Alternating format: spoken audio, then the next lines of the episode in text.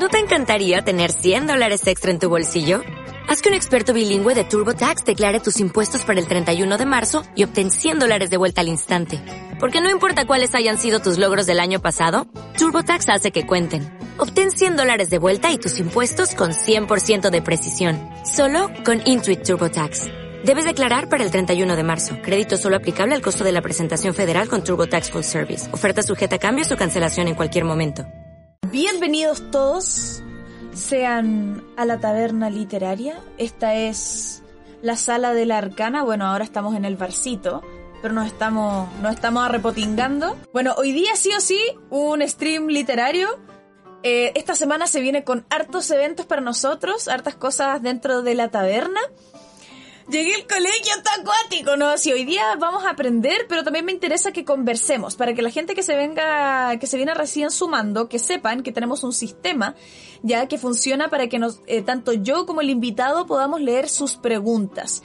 Eh, porque finalmente este, este stream o toda la gracia y que sea en vivo es para que sea una conversación. ¿Amo el acento chileno? Bueno, hoy día se van a amar dos acentos porque nuestro invitado es de España. Bueno, nos vamos a concentrar para poder empezar este stream.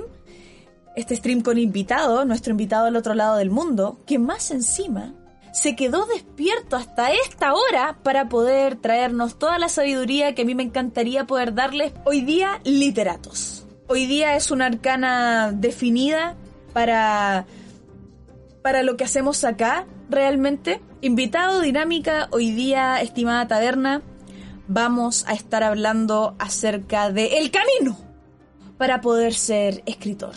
Lo que pasa una vez que nos decidimos a ser los autores de una obra para el resto.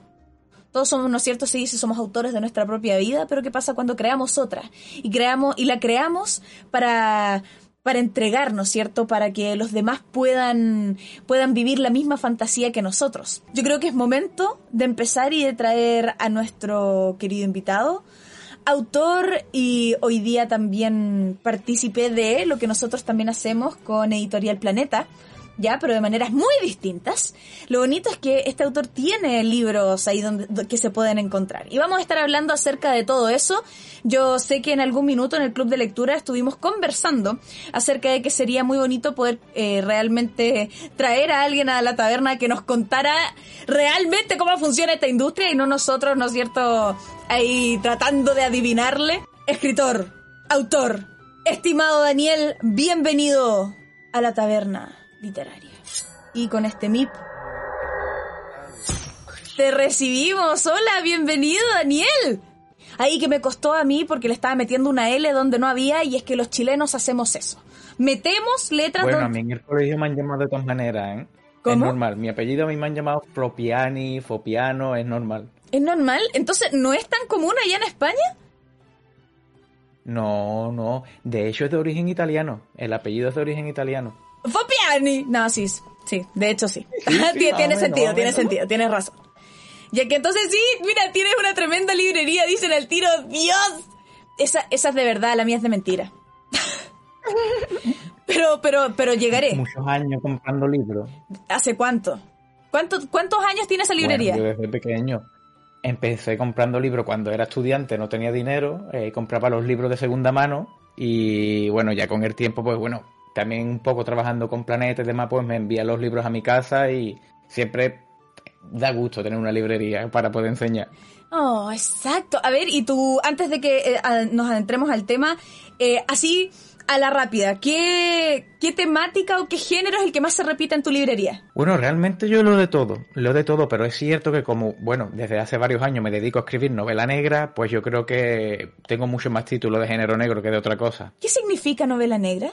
Eh, bueno, el género negro es un término más evolucionado de la novela policíaca, de esas novelas como de Agatha Christie, de investigación, de Sherlock Holmes, eh, donde hay un asesinato o una serie de crímenes y hay pues un detective o alguien que investiga ese, ese homicidio. ¿Y cuál es la diferencia entonces con el género policial? Bueno, quizá en el género negro eh, además de que haya, bueno, haya asesinatos, haya crímenes y demás, eh, siempre tiene que haber una crítica social. Eh, vamos a ver como los barrios más bajos de una ciudad, vamos a conocer ese, ese estrato de la sociedad un poco más bajo, más pobre, más decadente. Y yo creo que quizá lo que diferencia es eso, ¿no? Que, que hay mucha más crítica social en el género negro. ¿Y se, y se relaciona con el término del, cine del cine negro? ¿O realmente son sí, sí, también? Sí, sí, sí, sí, totalmente, totalmente. van por ahí los tiros. Igual, eh, me llama la atención, ahora mismo estamos leyendo Gótico, que también es de Editorial Planeta, eh, y hace, digamos, como una crítica contraria, no hacia el, no hacia un lugar bajo, no hacia como la digamos, sitios vulnerables o donde ocurre crimen, sino al contrario, como de un lugar que tiene un estrato alto, que vienen de la realeza, pero que también ocurren cosas extrañas, que aparentemente nos estamos acercando a un crimen. ¿Eso también es literatura Sí, sí, sí, por supuesto. sí, sí. Al final, eh, el género negro, eh, cuando hablo de que critica una parte de la sociedad, no tiene por qué ser la parte más baja, ¿no? Como estamos diciendo. Eh, de hecho, uno que leí hace poco, que es El Gran Rojo, de Benito Olmo, critica mucho, pues bueno, pues las grandes empresas, cómo funcionan, las puñaladas que hay detrás, ¿no? De, para coger un alto cargo, pues todo eso también pertenece al género negro, claro que sí. Perfecto. Ah, ven chat, no llevamos ni cinco minutos con el invitado y ya aprendimos algo. Así que se, se, va a venir, bueno, oye, soy fan de tu risa. No te lo quería decir antes, pero que venga. Entonces, yo sé que el chat también le va a gustar. Bueno, chat, entonces, para recordar si es que tienen alguna, alguna duda, si es que van surgiendo preguntas o inquietudes durante el stream, recuerden que lo pueden canjear con Tengo algo que decir, me va a salir acá en la otra pantalla y se lo, se lo preguntamos directamente a nuestro querido Daniel que nos está acompañando en la taberna literaria para poder eh, enseñarnos un poco acerca del camino a ser escritor. Antes de ser escritor, Daniel era parte, era sargento de marina. Estuviste en las Fuerzas Armadas. Soy, soy, estoy, estoy. ¿Todavía? Ah, se puede hacer ambas al mismo tiempo. Sí, sí, sí, sí, sí. De hecho, bueno, muchas, muchas de las situaciones, de las escenas que vayan a encontrar en mis novelas están inspiradas en mi trabajo también, claro que sí. Uh, ¿Inspiradas? Entré, entré en el ejército a los 18 años y a los 16 por ahí yo ya empecé a ganar mis primeros premios literarios y bueno, al final eh, he compaginado los dos oficios siempre a la vez. Lo que a mí me llama la atención de esta dualidad es que se rompe un poco, ¿no es cierto?, como este estereotipo del hombre que es armado o lo que significa que un hombre sea sensible y que tenga que estar apegado a las rosas, a los jardines y a los... Eh, pensando como en una Blancanieves, pero que escribe o en formato masculino. Y no es así, sino que la sensibilidad o digamos la, la inspiración puede provenir de cualquier parte. Sí, sí, por supuesto que sí. Además que, bueno, que son dos oficios que se pueden compaginar perfectamente. Em, eh, yo soy militar, como digo, desde los 18 años y además que pertenezco a un cuerpo élite en España, que es como la Infantería Marina, que para que os hagáis una idea, si habéis visto la película de Rambo, somos los que nos pintamos la cara y nos vamos a la guerra a pegar tiro, ¿no? Pero como la literatura viene de mucho antes, desde que tengo uso de razón, los libros siempre han estado presentes en mi vida, porque en mi casa, en casa de mis padres siempre ha habido libros y siempre los he visto leer. Em, yo creo que esa sensibilidad que se cría desde joven, desde pequeño, eh, se puede compartir con, con el ejército sin, sin problema alguno. ¿Y, lo sueles compartir con, tus compañeros? O sea, por ejemplo, con tus libros, ¿ellos leen tus libros? Al principio, bueno, ahora también cuando hablemos un poco sobre la trayectoria de un escritor, ¿no? Eh, los comienzos son muy duros en esta industria, es muy difícil abrirse camino y bueno, al principio pues era lo tomaban como que era un militar con un hobby, ¿no? Con el hobby de escribir. Eh, cuando empecé a ganar ciertos certámenes literarios, que son los más prestigiosos de este país, y empecé a publicar con Planeta, pues ya empezaron a tomárselo un poco más en serio, ¿no? Ya se creían que sí, ¿no? Que, ah, no es algo que hacías los fines de semana sí, nomás. Claro que sí. Los... Como que sí, sí, aquí sí, aquí sí, aquí sí. Y mm, claro, una vez que ya, bueno, empecé a ganar el premio Valencia de narrativa, ya digo que en 2017 fue el que me abrió las puertas y desde entonces, pues claro, mis compañeros de armas, pues claro que leen mis novelas. Sí, sí. ¿Qué? Me encantó, bueno, y al chat también que nos está diciendo ahí qué bonita forma de poder romper el estereotipo. Esto es, es un perfecto ejemplo y qué bonito chat que lo estemos descubriendo acá. No es como que les contaron, esto pasa realmente. Sí, sí, sí. Bueno, de hecho, seguro que conocéis, os suena eh, Miguel de Cervantes, el autor del Quijote, fue infante de Marina, era infante de Marina y bueno, y es uno de los escritores más conocidos a nivel mundial. Preguntan ahí en el chat que podría incluso ser, eh, o sea, lo comentan que podría ser el motivo, una manera de poder desahogarse o de poder eh, mm, distraer la mente, ya que, bueno, este trabajo o lo que implica es bastante duro a nivel conciencia. Entonces, la manera en la cual se puede expresar está bueno, como es casi terapéutico. Sí, sí, de hecho, eh, mi primera novela, La Carcoma, la que ganó el Premio Valencia Nova de Narrativa, la escribí eh, durante una misión de cuatro meses. En esta misión eh, estuve cuatro meses embarcado, o sea, cuatro meses sin poder salir del barco, y mm, realmente, como bien dice, sirvió como un escape, ¿no? Es como una evasión a ese mundo encerrado. Pues para mí escribir es viajar y poder salir de, esas, de esos cuatro mamparos de metal, claro que sí, claro que sirve para viajar, claro que sí. Está bueno igual porque habíamos hablado acerca de que, bueno, esto va más adelante en la pauta y no me quiero, no me quiero adelantar, pero claro, esta, esta manera en la cual voy a estar encerrado, no estoy, no voy a poder estar haciendo nada más y me quedo solo, solo con mi mente al final. Me quedo, me quedo en paz y puedo conversar con ella. Bueno, a ver, a ver. Em, hay mucha, mucha gente piensa que escribir es, esa soledad, ¿no? Ese silencio absoluto, pero escribir, eh, por lo menos bajo mi punto de vista, yo conozco muchos escritores, muchos compañeros y compañeras autores y autoras eh, de primer nivel, y cada escritor tiene eh, es un proceso diferente. Para mí, Escribir es un proceso doloroso en el sentido de que al final es una lucha constante con uno mismo. Eh, uno se encuentra solo con el papel en blanco y nadie nos puede ayudar. Nadie nos puede ayudar y en algunos momentos se pasa regular. ¿eh? Claro, a, veces se pone difícil, me imagino. Sí, sí, sí. Sobre todo cuando llegamos al momento de, enfrentarnos y que no pasa nada. Cuando uno también eh, publica a nivel profesional, al final uno tiene que exigirse y dar lo mejor de uno mismo eh, y eso también es una presión que, bueno, que hay que saber sobrellevar. Y cuando uno está solo delante del papel en blanco, no sabe si lo que está haciendo lo está haciendo bien, lo está haciendo mal. Y al final es la propia experiencia la que nos va ayudando, pues bueno, a coger esa autoestima, a confiar en uno mismo y a superar, pues, eso que muchos autores llaman, que es un cliché que todo el mundo sabe, ese bloqueo, ¿no? Ese papel en blanco. Eso al final eh, se va aprendiendo a superar porque es, es parte del proceso. Una vez que uno lo ha pasado varias veces, sabe que es normal y al final, pues bueno, pues cobra naturalidad y se sobrelleva sin problema. Eh, como dentro de tu carrera de escritor, me gustaría conocer cuál fue la o cuándo fue la primera vez que escribiste y qué fue, porque tú me dices que en tu familia siempre hubo libros y que finalmente te terminaste yendo por ahí porque era lo más natural. Sí, sí, sí, sí. Bueno, a ver, es, muy difícil eh, sacar un, momento único en el cual uno, yo no recuerdo cuándo fue la primera vez que escribí. Si es cierto que, bueno, a los 13 o 14 años yo me planteé la posibilidad, yo digo, bueno, a mí me gusta mucho leer, disfruto mucho leyendo, eh, ¿por qué no intento escribir mis propias historias, no? yo siempre recomiendo, eh, seguro que aquí hay gente que nos está escuchando, que nos está viendo, que tiene curiosidad o tiene interés por escribir algo.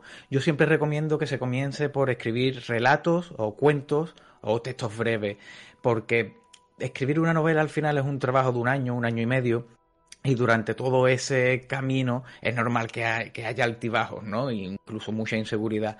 Sin embargo, un cuento, un relato puede escribirse en una tarde, una semana, y al ponerle el punto y final, pues bueno, hemos acabado un texto. Este mejor o este peor, hemos acabado un texto. Es así precisamente como comencé yo a escribir. Empecé a, eh, empecé a escribir textos cortos, cuentos, relatos, y hay una web hay una página que se llama escritores.org que seguramente también conozcáis muchos de vosotros, que ahí vienen eh, todos los certámenes literarios, todos los concursos eh, que, se, que se, se, presentan al mes. Entonces, por ejemplo, estamos en septiembre, nos metemos en esa página web, vemos todos los certámenes literarios que hay en el mes de septiembre y pues ahí es donde empecé yo a presentar mis primeros textos. Y con el tiempo, con los años, empecé a ganar mis primeros certámenes literarios. Fue así un poco como fui formándome como escritor. Como textos cortos, pensemos en relatos. Ya no, no tirarse de una con un libro, sino empezar a entender cómo funciona la estructura de un texto. Cómo iniciarlo, cómo hacer un eh. buen desarrollo. Yo encuentro que, perdón, pero, perdón, perdón, que a mí también me encanta esta Entonces, que los microcuentos que los microcuentos, por ejemplo, son un súper buen, eh, son un súper buen punto de partida. Incluso si es que no te salen los mejores, porque claro, los mejores tienen unas vueltas, unos eh, plot twists increíbles, pero de pronto si puedes hacer que en en, en 10 líneas cuentes una historia, ya te puedes empezar a armar el detalle entre esas líneas y de repente ya tienes un relato, tienes un cuento y eventualmente podrías tener un libro. Sí, sí, sí, sí. Además, como bien dices, Pancha, eh, no solo eh, escribir relatos nos ayuda, como bien dice, a estructurar una idea, a plasmarla sobre el papel, sino que cuando uno tiene a lo mejor 15 eh, o 20 relatos escritos, y eso a lo mejor son 5 o 6 meses, pues uno se puede plantear la posibilidad de publicar un libro con esos relatos, ¿no? Y de alguna manera es una forma de trabajar poco a poco eh, un libro. También, también publicar, aunque sean relatos cortos, sirve mucho porque, por ejemplo, cuando nosotros comenzamos, yo también empecé desde muy joven, eh, nos llaman a la radio o nos llaman al periódico local, nos hacen una entrevista, también sirve para que vayamos mm, ganando tablas porque al final el, oficio del escritor no acaba al, escribir un libro, sino que bueno, mira, aquí estamos. Eh, tenemos que estar en el mundo audiovisual, tenemos que estar presentes en las redes sociales y mm, el trabajo, el oficio de escribir no es solo el que uno está delante del ordenador con la pantalla en blanco, sino que tiene muchas otras vertientes. Muy cierto. Y de hecho vamos a hablar justamente de eso en la parte que viene, pero acá te hicieron una pregunta súper interesante. Y es, ¿qué opinas de la competencia del mercado del entretenimiento? Cada vez está más saturado y muchas veces el voy a leer un libro se escucha menos dentro del público. Sí, sí, sí, sí. Bueno, hace, hace poco hemos hablado de eso, ¿no? Eh, si comparamos eh, hace 20 años, ¿qué pedazo de taza tiene Pancha? Sí, perdón. que sea agua lo que tiene ahí. no, sí, este, este. Usualmente, eh, usualmente acá ah, se bebe cerveza porque estamos en una taberna, pero cuando hay invitado, te cito. Si no, me pongo a hablar, aquí nadie me calla y el invitado me queda mirando así como... Oye. Bueno, la pregunta, o sea, o la, pregunta o el apunte eh, está muy bien porque lleva toda la razón, ¿no? Eh, hace 20 años, sí es cierto que a lo mejor, pues bueno, pues eh, comenzaba la tele, pero estaba la radio y muchos libros, se leía mucho, porque era una de las pocas opciones que había para distraerse en el tiempo libre. Hoy día tenemos muchas otras opciones, tenemos las series de Netflix, tenemos las consolas, las videoconsolas, tenemos el PC, tenemos las redes sociales, tenemos ahora un smartphone que siempre llevamos encima y, bueno, ¿qué tengo? ¿10 minutos? Pues veo cualquier cosa, ¿no? Veo un vídeo en YouTube. Es cierto que las nuevas generaciones cada vez más complicado eso, ¿no? Escuchar, pues me voy, en mis ratos libres me voy a leer un libro. Pero por eso es tan importante que haya canales como el tuyo, Pancha, que mm, en las redes sociales, donde abundan las nuevas generaciones y la gente joven, pues los libros siempre estén presentes.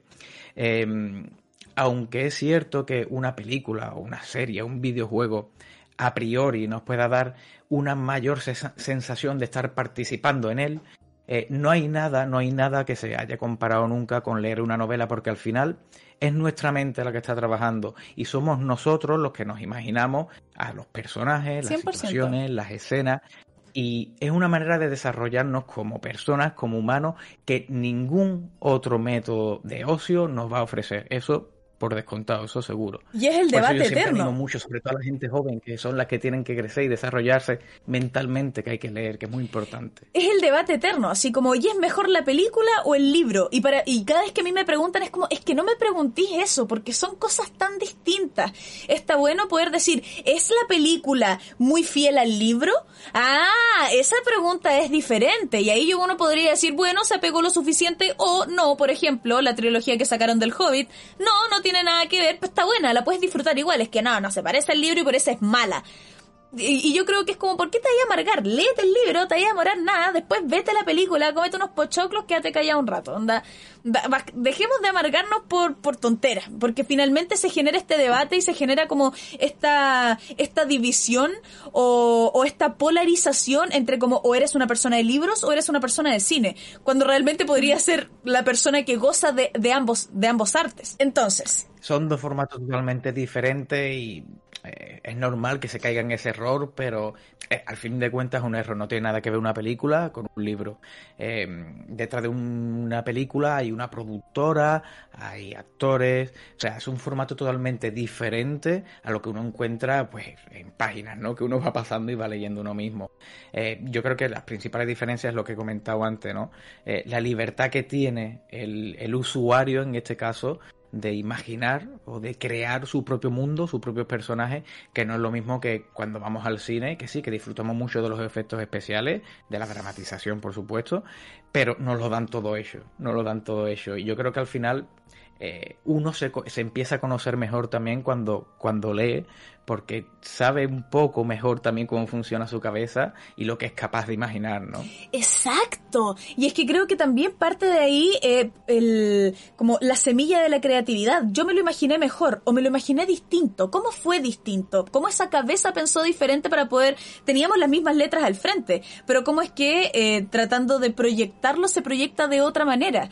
Y, y, y eso a mí me parece súper interesante. Sobre todo después, y me imagino que a ti te pasa, es como... Le, todo este grupo leyó el mismo libro. ¿Qué interpretaron de este personaje? A pesar de que el autor, de nuevo, está tratando de, de desarrollar lo mismo, en base a nuestras experiencias o a las cosas que nosotros hemos leído o al contexto en el que vivamos, vamos a sobreentender a los personajes de manera diferente y eso genera una discusión súper rica. Entonces, lamentablemente, y creo que acá me voy a un poco a, a, tomar de esta parte como cuál es el gran problema con, con la lectura hoy día. Y aparte de que, claro, el mundo del entretenimiento está saturado, hoy día puedes elegir y la mayoría de las cosas que se eligen van ligadas al ocio o al ocio, digamos, como de menos esfuerzo. ¿Ya? Eh, pero también porque falta, mm, ¿cómo, cómo decirlo? La, la, primera, la primera parte, la primera semilla o eso que te inculca a decir, esto es súper bueno, te va a gustar tanto, tanto, tanto que no lo vas a dejar. Eh, la lectura es, es un ticket de ida porque hay tanto más que se desarrolla dentro de la mente que te empieza, por lo menos a mí me pasó, me empezó a obsesionar, me, me sentí muy poderosa.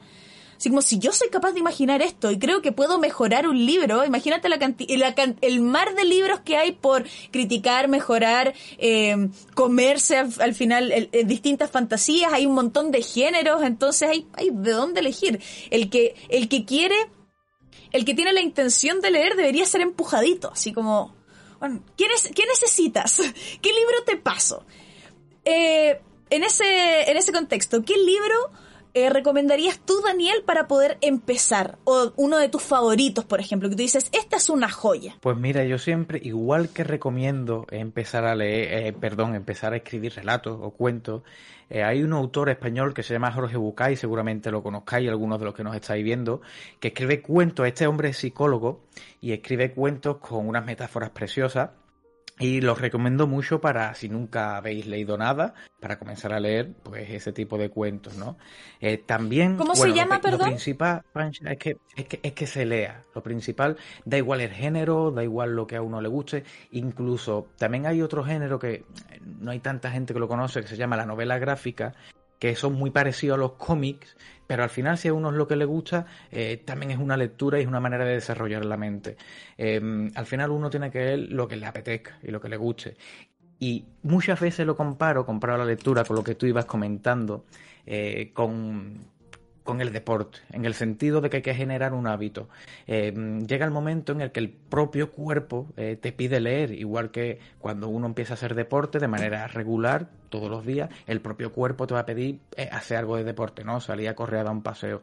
La lectura es igual. Yo, por ejemplo, desde que tengo uso de razón, siempre he leído antes de ir a la cama, por la noche, y yo antes de dormir, mm, el cuerpo me pide leer, me pide leer.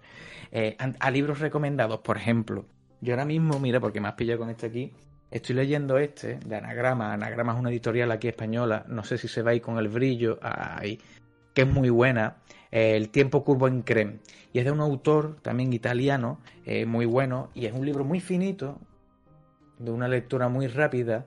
Y yo siempre también pues recomiendo para los lectores que están empezando pues llevarse lecturas que no sean muy pesadas, ¿no? Ese es el tiempo curvo de creme. El tiempo curvo de creme.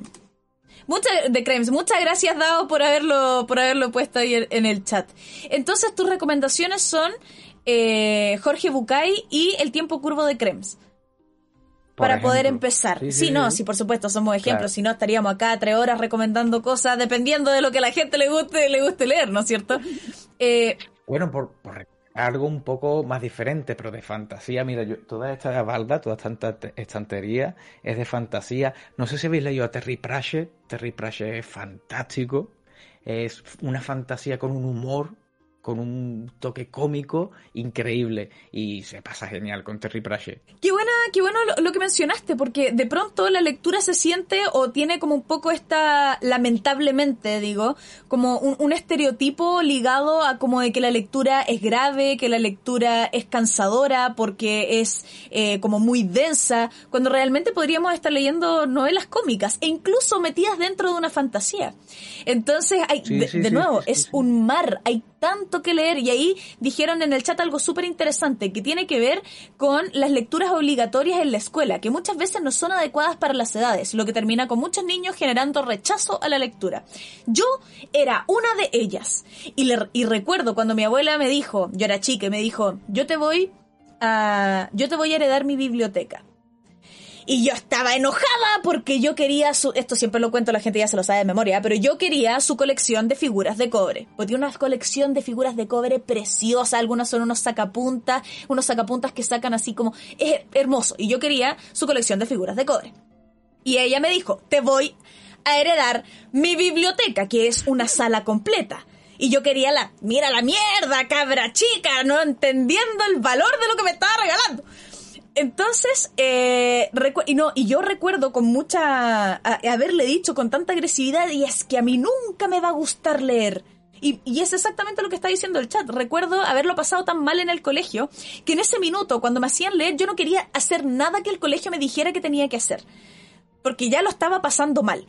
Incluso con libros que, libros que me gustaban. Así como, ya, sí, igual este me gustó pero no me gusta leer porque el colegio me está diciendo que lo tengo que leer. ¿Viste, Daniel? Ahí están diciendo, eh, 100 años de soledad. A nadie le gusta esa hueá si lo leís a los 10 años. Evidente. Entonces cumples 12 y te hacen leer los 100 años de soledad y tú decís, si es esto lo que me voy a topar. Y después más encima el Quijote de la Mancha que te hacen leer estas editoriales chicas que no entendiste nada realmente, eh, porque lo que viene, la parte bonita del Quijote es la segunda parte. Entonces te hacen leer solamente la primera y tú dices, si esto, si esto significa leer, entonces no lo quiero. Gracias. Está más bueno scrollear el Instagram. Sí, sí, sí, sí. Yo también eh, todos los años me preparo una conferencia y voy a los institutos, sobre todo a los alumnos de bachiller y de la ESO, para, bueno, para contarle un poco lo que estamos hablando hoy, cómo funciona el mundo editorial, cuáles son los primeros pasos que hay que dar y sobre todo para incentivarle a la lectura. Y muchas veces en estas conferencias he dicho precisamente que las lecturas obligatorias de los institutos, en la mayoría de los casos, eh, no hacen ningún favor a los alumnos porque eh, leer por obligación es precisamente mm, eh, la sensación que no queremos provocar, ¿no? Eh, y muchas veces, bueno, los profesores me miran con cara de, pero ¿quién es este al que hemos invitado aquí a dar una conferencia, no? Pero es que es, que, es, que es realidad, porque yo, que soy lector de toda la vida, he tenido esa sensación, la de, mm, joder, me tengo que leer esto de manera obligada y ya ni disfruta uno de la lectura y al final esa es la sensación que uno se lleva luego en el recuerdo, porque cree la gente que leer es eso, ¿no?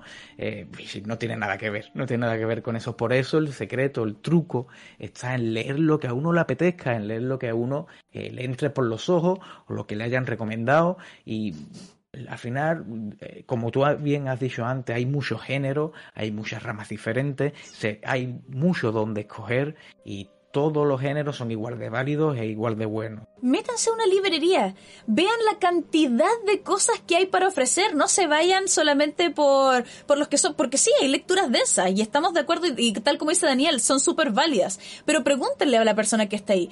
A mí me gustaría leer algo ligero, por ejemplo, no tengo tanto tiempo, a mí, eh, yo desde chica que leo en la mañana, vivía muy cerca de mi colegio, entonces antes de que empezaran las clases, leía porque no conversaba con nadie. Entonces leía. Y, tal como dices tú, el cuerpo me lo pide en la mañana y lo primero que hago es leer. Incluso si es que no estoy leyendo, si es que no pesco un libro, entonces estoy leyendo quizás un texto periodístico, o estoy leyendo algo que, eh, que desarrolle mi, mi, léxico, que de alguna manera esté ahí eh, enseñándome algo, que creo que es tan, eso es tan valioso. La lectura enseña mucho no solamente por lo que estás leyendo, tú dices, oye, ¿qué me puede, qué me puede entregar Asimov?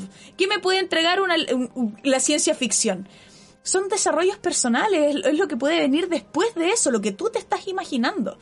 Y para tomar ahí lo que dijiste tú acerca del primer paso, ya hablamos del primer paso para poder empezar a leer, hablemos del primer paso para empezar a escribir entonces.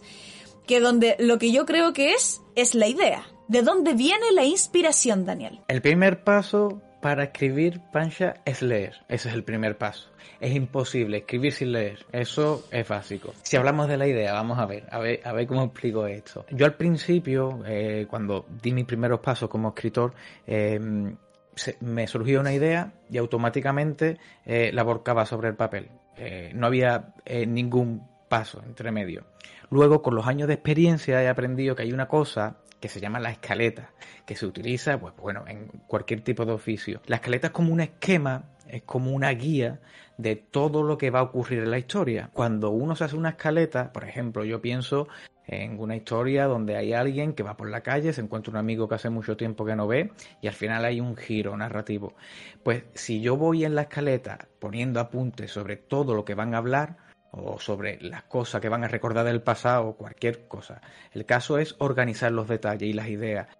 Después de hacer la escaleta, a la hora de volcarlo al papel, esa idea va a ser mucho más fácil y va a estar mucho más organizada. Se puede escribir de muchas maneras, también se puede escribir sin escaleta. Se me ocurre, tengo una idea que yo creo que es potente y automáticamente la vuelco sobre el papel. Yo he escrito muchos años de esa manera y conozco autores que escriben así, no necesitan escalera, escaleta a la hora de escribir.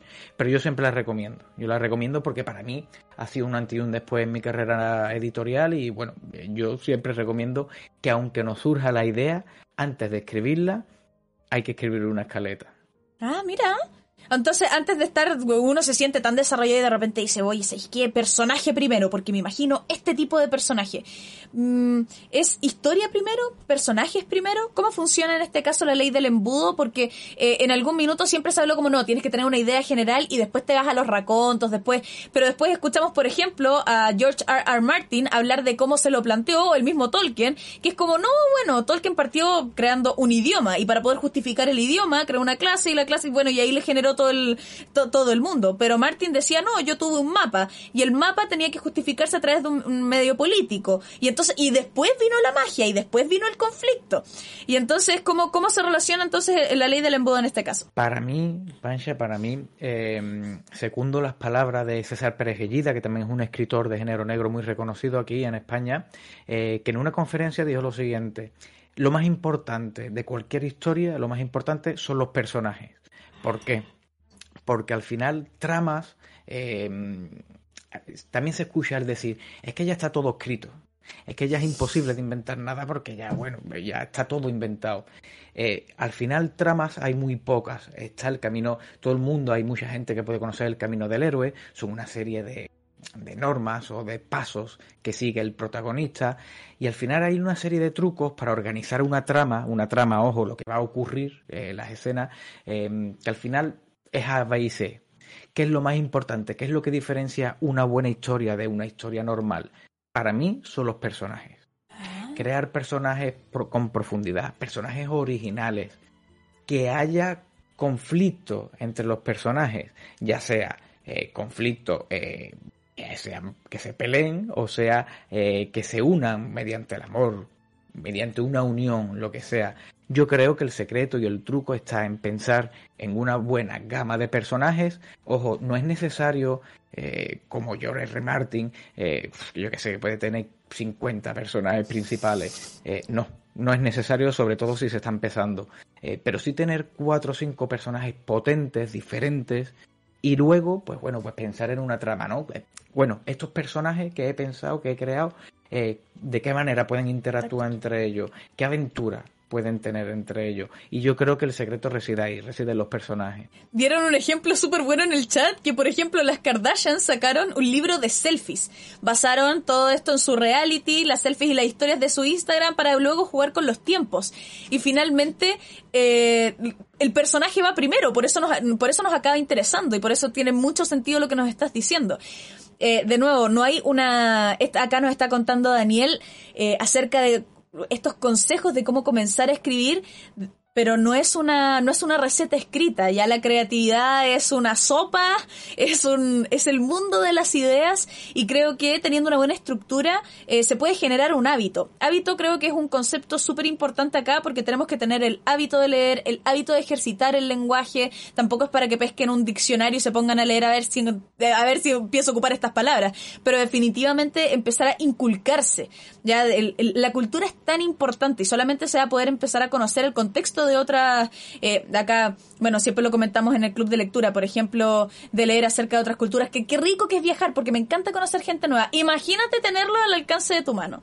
Imagínate conocer esa, esas cosas que ni siquiera existen. O sea, no, no, existen en la vida real, pero están, están dentro de nuestra cabeza. Y si les gusta acá, yo sé que varios de ustedes son Potterheads, si les gusta lo que dice Dumbledore, que dice así como que esté sucediendo en tu cabeza, no significa que no sea real. Y encuentro que esas son las palabras más puta poderosas que tiene todo eso, todo todos esos libros.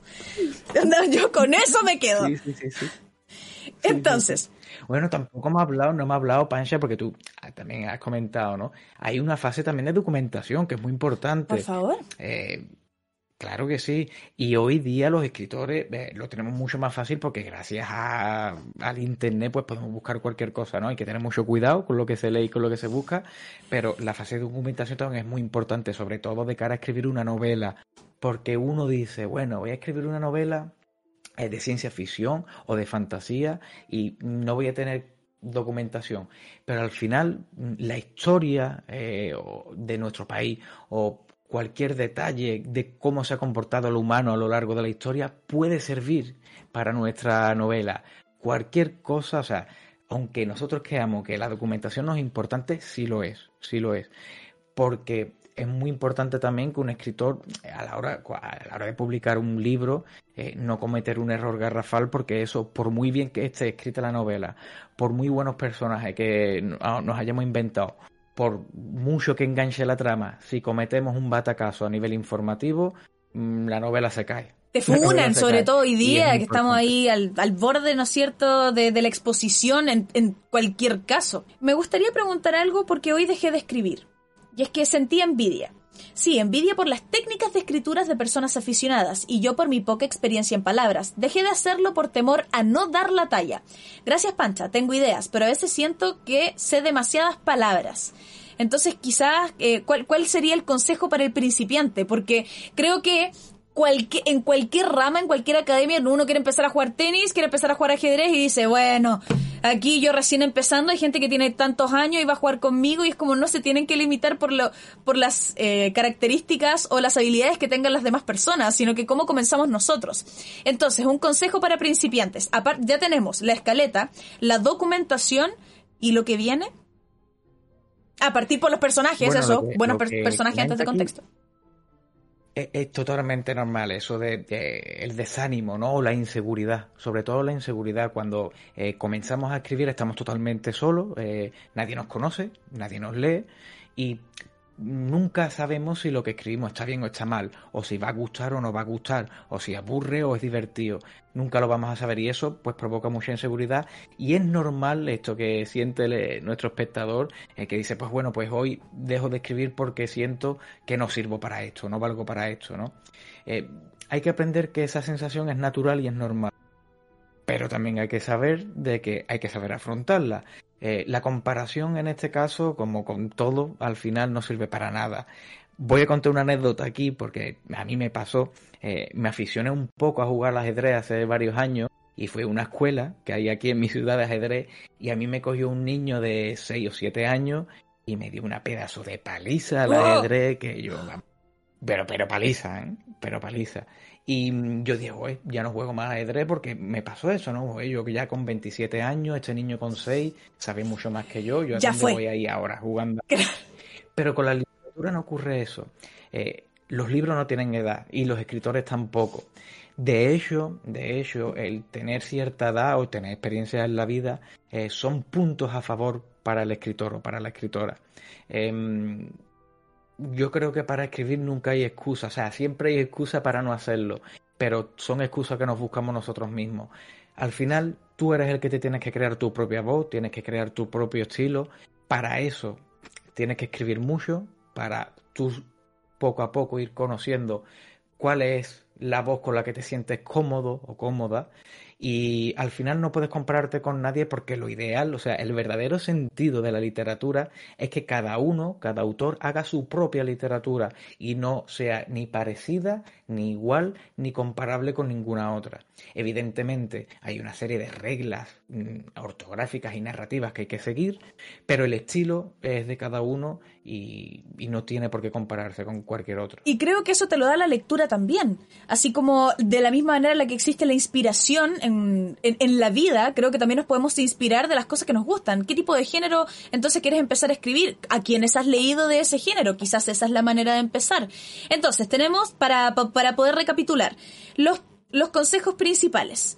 Partir con una escaleta, tener una documentación, personajes, siempre partir por los personajes y no, y no pensar en, en, que necesito crear este mundo, necesito tener la trama perfecta con los plot twists para luego empezar a pensar en cómo van a interactuar los personajes, sino que eh, ya tener más o menos claro cuáles van a ser las interacciones o las cosas que van a hacer que la trama finalmente tenga como este grosor.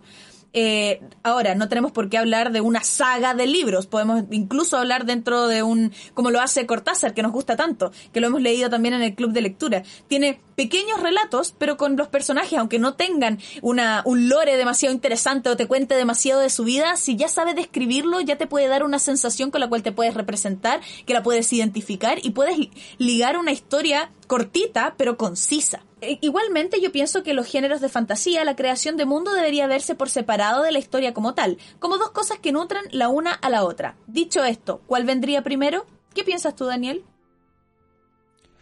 Hombre, yo entiendo que en una historia fantástica, yo nunca he escrito género fantástico, coste, pero sí he leído mucho, género fantástico. Y si yo me plantease el escribir una, novela fantástica, yo creo que lo que es el mundo, eh, lo que es el lore en este caso, eh, sería una de las cosas más importantes a la hora de, crear una novela de este tipo. Eh, yo creo que el propio el propio paisaje, la propia historia del mundo que queramos crear, nos van a dar a los personajes. Yo creo que en este caso sí es más importante eh, la originalidad de ese mundo que vayamos a crear que los propios personajes. Porque en, eh, las novelas fantásticas eh, siempre vamos a encontrar camino del héroe. El camino del héroe, si hay alguien que no lo conozca aquí de lo que nos están viendo, lo podréis buscar por internet en Google, una serie de pasos que va a seguir el protagonista de cualquier, de cualquier saga épica, Harry Potter, El Señor de los Anillos, eh, Juego de Tronos, es el camino que va a llevar el protagonista a lo largo de la historia. Por eso digo, por eso digo que al final la trama no es tan importante como el personaje en sí. O en este caso, en la novela fantástica, pues la ambientación o el mundo que queramos crear, ¿no? En el, viaje del héroe vamos a encontrar un héroe que va a empezar desde un camino muy bajo, por ejemplo Harry Potter, al principio era un niño eh, huérfano que no sabía que tenía poderes, de buenas a primeras va a encontrar a un mentor, ese mentor es como un ayudante que le va a descubrir los poderes que tiene, y ahí pues podemos tener a Gandalf o a... Uy, a Gandalf, perdón, madre mía, a Hagrid, o podemos encontrar a, el propio colegio Howard, que es el que lo guía hacia, hacia su desarrollo, hacia sus poderes, y luego vamos a tener un malo malísimo. Eso siempre va a ser. Malo malísimo, sí.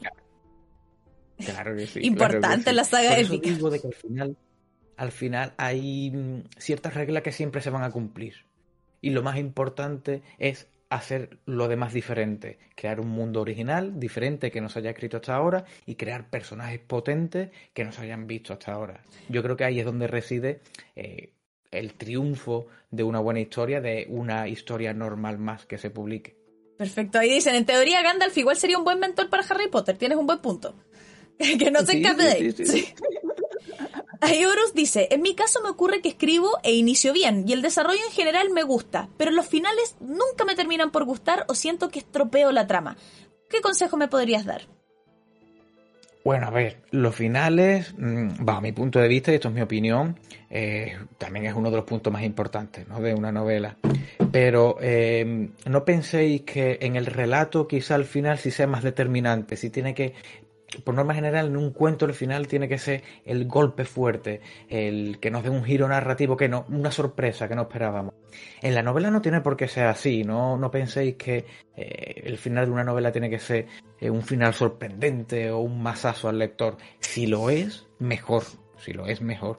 Pero hay muchas novelas que tienen finales abiertos o que tienen finales no tan potentes, pero sin embargo eh, la historia que cuentan o el desarrollo de sus personajes o la narrativa que vamos a encontrar en sus páginas es fantástica. Entonces, bueno, si crees que eres un escritor que no desarrolla finales demasiado potentes, no te preocupes por eso, no creas que eso eh, va a ser una lacra que no te va a dejar desarrollar tu oficio. Mm, sigue escribiendo y, o incluso, bueno, tampoco tengas prisa.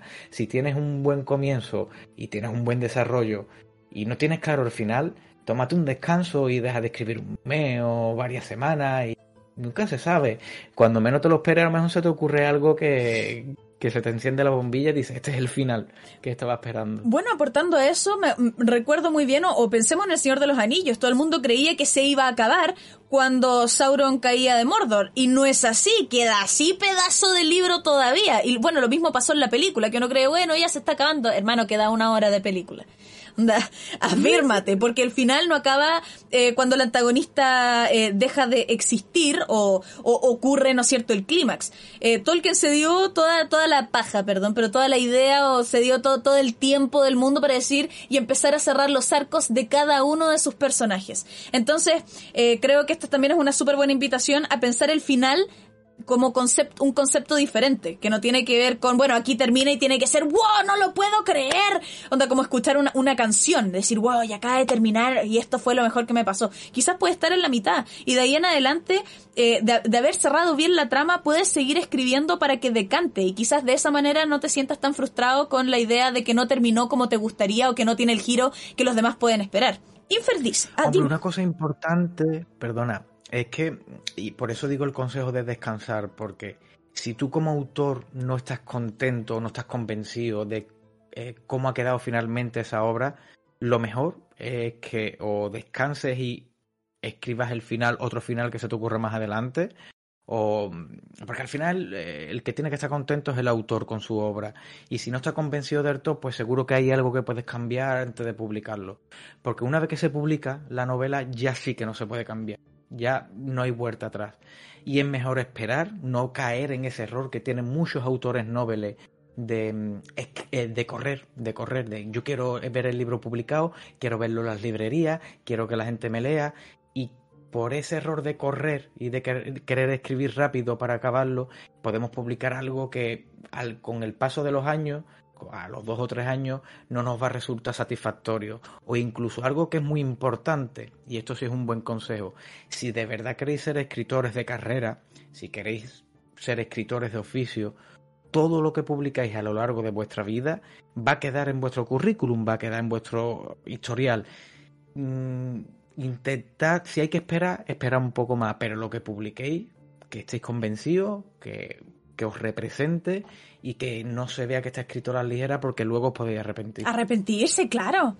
Aquí dicen, de vez en cuando escribo mis sueños, pero siento que me falta aprender a separar los diálogos de los eventos que ocurren. Además que en la mayoría de los casos omito ciertos detalles que creo que no son tan importantes y que por lo tanto no plasmo en el mismo escrito. ¿Consideras que debería plasmar todo en sí? ¿Qué debería hacer para mejorar el proceso de los diálogos? Eh, bueno, son dos preguntas diferentes, ¿no? Vamos a ver, para empezar, no, no tienes que describirlo todo, no tienes que dar los detalles de todo. De hecho, yo me considero también un autor que, que, da solo los detalles necesarios para que el lector o la lectora se haga una idea de lo que está pasando, de lo que está ocurriendo, pero no me, me, me paro a a describir detalles demasiado minuciosos, ¿no? Eh, para que te hagas una idea, en los personajes de mis novelas te voy a decir eh, cuáles son los rasgos principales de cada uno de ellos, pero no te los voy a describir a la perfección y al dedillo, ¿vale? Y eso para mí, eh, pues genera la libertad para el lector o la lectora de crear o de imaginar a su antojo. Por eso te digo que no es tan importante describirlo todo. Lo de los diálogos, lo de los diálogos, bueno, los diálogos, mm, quizá lo más difícil bajo mi punto de vista es, eh, y uno de los detalles más importantes es que cada personaje tiene que tener su propia manera de, mm, de hablar, de expresarse. Eh, y quizás eso sea lo más difícil de conseguir. Eh, una de, de, de, los consejos que te puedo dar es que cuando tengas escrito un diálogo, aunque parezca ridículo lo que te voy a decir, es que lo leas en voz alta. Que lo leas en voz alta e incluso que modules la voz y que a cada personaje le des un tono de voz diferente. ¿no? 100%. Si a ti eso no te suena bien, si, no, si hay algo que no te cuadra es porque no está bien escrito. Decían ahí, un profe de guion me aconsejó actuar los diálogos al escribir, a ver si yo mismo me los compraba y si me convencían. Exactamente. Exacto. Petit Exacto, dice, sí, sí, sí. yo escribía muchísimo, de hecho hice buenas migas con algunos escritores y editores de Valparaíso. Un saludo a Valparaíso. Me sentía cómoda con lo que hacía, pero cuando entré a estudiar castellano me morí. Siento que todo mi talento se marchitó y ahora mi manera de escribir es más técnica que bonita. ¿Algún consejo para eso? Bueno, eh, nosotros mismos vamos a ir cambiando eh, con los años de escritura. mm, Es normal que nuestra narrativa evolucione en una u otra dirección. Eh, si tú ves, si tú ves que tu narrativa es menos bonita, eh, pide, pide opinión, que te lea la gente. Que te, que te lea la gente que te haya leído antes, cuando tú considerabas que tu narrativa sí era más bonita y que te lea ahora. No, no siempre eh, lo que pensamos es la realidad, no siempre lo que pensamos es cierto. De todos modos, hay escritores y hay autores y hay autoras eh, que son más técnicos y eso no quiere decir que seas mejor peor. Pero al final, eh, vuelvo, vuelvo otra vez a lo que he comentado antes, y no es que me repita, pero es que yo creo que es donde está el secreto de todo. Eres tú el que tienes que estar cómodo con lo que escribes. Si ahora mismo tú no estás cómodo con lo que estás escribiendo, yo siempre aconsejo, date un descanso, mm, inténtalo dentro de varias semanas, lee, lee varios libros, descansa, no escribas, lee varios libros, fíjate en la narrativa de uno, de otro, coge detalles de uno, de otro, de por qué yo no soy capaz de hacer esto y esta persona sí, y cuando te sientes delante del papel dentro de dos meses, después de haber leído seis libros, seguramente escribas totalmente diferente. Carlos dice, esta, esta está interesante. ¿Considerarías que ser un buen escritor está de la mano con ser un escritor reconocido? En caso de que sean cosas separadas, ¿hay algún camino para ser un escritor reconocido? ¡Ay, Carlos, ¿qué? Quiero ser un hueón malo pero reconocido. Qué buena, qué buena pregunta. Un buen escritor no tiene que por qué ser un escritor reconocido. Y un escritor reconocido no tiene por qué ser un buen escritor. Eso vaya por delante. ¡Un Em, ejemplo! No, hombre, no. ¡Ah! No, no. Ah, bueno, está bien. Bueno, si se me ocurre alguno sin poner a nadie en tela de juicio, no te preocupes. pero hay que tener presente una cosa, hay que tener presente una cosa. El mundo editorial se mueve por las editoriales. Las editoriales no dejan de ser empresas que quieren ganar dinero. Vendiendo libros, sí, pero lo que quieren es ganar dinero. Todas, desde la primera hasta la última. Entonces, hay ciertos factores eh, que sirven para vender muchos ejemplares, pero no tienen por qué ser buenas novelas. Ejemplos básicos. Eh, gente que es muy conocida, influencer ahora por las redes sociales, que escriben un libro, se vende mucho, vende incluso 5 o 10 veces más que cualquier autor, pero no tiene por qué ser un buen escritor. Está la opción de que haya libros que hayan funcionado muy bien. Por ejemplo, voy a poner un ejemplo. Eh, el Código da Vinci. Yo estoy convencido de que el Código da Vinci lo conocéis todo. Es un buen libro. Bueno, te mantiene enganchado. Son mm, libros donde hay acción, misterio, donde hay mm, historia también mezclar. Pero ese hombre es un buen autor, es un buen escritor. eh, escribe narrativa, utiliza metáforas demasiado desarrolladas. Quizá no, quizá no. Y eso quizás sea un ejemplo de un escritor que es muy reconocido, pero no tiene por qué ser buen escritor. Yo no soy nadie, yo no soy nadie para decir que Dan Estamos Brown no es buen tranquilos, de, escritor, ¿eh? De estos 600 no se sale. Vamos. Claro, aquí queda. Pero, pero es un ejemplo, o sea, que un, que un libro o una serie de libros funcione bien no quiere decir que su autor sea un buen narrador, no tiene por qué, no tiene por qué. Y también está, que es la mayoría de los casos, muy buenos autores, muy buenos escritores que no tienen el éxito comercial, pues que tienen este tipo de libros, ¿no?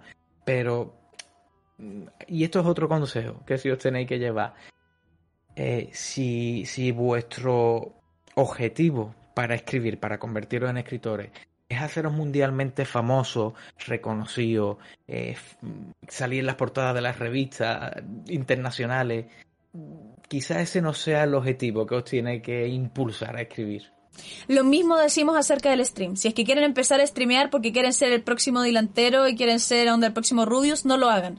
Tienen que hacerlo porque les gusta, porque lo que les sale les sale del alma, del corazón y no quieren dejar de hacerlo y quieren que la gente los vea y los conozca por eso. Y no porque su expectativa es que yo quiero ser millonario y por eso va en poen. Porque después resulta que nos enojamos con el mundo de las editoriales, nos enojamos con que hoy está vendido. Claro, porque si su, si su objetivo siempre fue venderse, lo está logrando. Y la, la idea, creo yo, que ya que hablamos de literatura, de las bellas artes, de que las, que es la palabra del día, que finalmente es encontrar belleza en las palabras. Y es por eso que un texto periodístico no es literatura, o un paper de medicina no es literatura.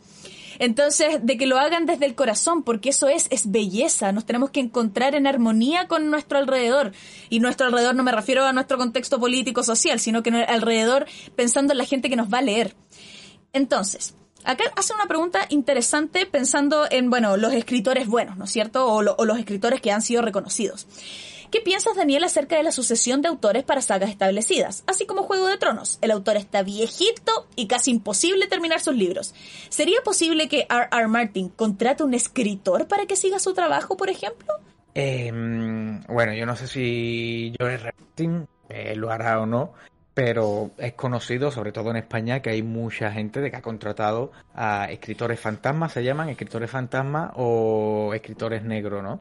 Eh, que son al final de cuentas un contrato en el cual yo te pago X porque tú me escribas una novela y al final la novela o el libro se va a vender porque lleva mi nombre. Es cierto, es cierto que cada vez parece ser que eso está más perseguido y se intenta, eh, pues bueno, eh, que no se manche el nombre, ¿no? De, esta manera pero son las propias editoriales, las editoriales grandes, donde ven eh, un negocio, donde ven, eh, por ejemplo, eh, no sé si Dan sacó una biografía hace muy poco. yo dudo mucho que Dan escribiese ese libro, que a lo mejor lo escribió, pero yo dudo mucho. Yo veo más coherente que hubiese alguien que le, que le escribiese ese libro y que evidentemente, pues bueno, pues tuviesen unas charlas muy profundas donde al final Dan diese su, su perspectiva, pero pero es, solo un ejemplo, ¿no? Em, aquí en España hay un caso muy conocido eh, que fue Ana Rosa Quintana, que es una presentadora de televisión, el cual tuvo que reconocer públicamente que su libro no lo había escrito ella, ¿no? ¡Chita! Y, y en los sí, sí, sí, sí, sí, sí, sí. Y, bueno, hubo, hubo juicio y demás, ¿no? Porque hubo por medio. Mm, y, hace muy poco, hace relativamente pocos años, hay otra presentadora de televisión que es Belén Esteban, no sé si la conoceréis, que también ha escrito un libro y todo el mundo sabe que no lo ha escrito ella. Eh, tampoco lo puedo demostrar. ¡El Kawin! Ah. sin embargo, sin embargo, son productos que funcionan muy bien y que, que se venden. O sea, y que las editoriales ganan mucho dinero, incluso el autor en este caso, pues le habrán pagado una buena suma por escribir ese libro. Pero sí, sí, se lleva a la práctica. Pero eh, no sé, no, no, es como el camino feo de, la mm, industria.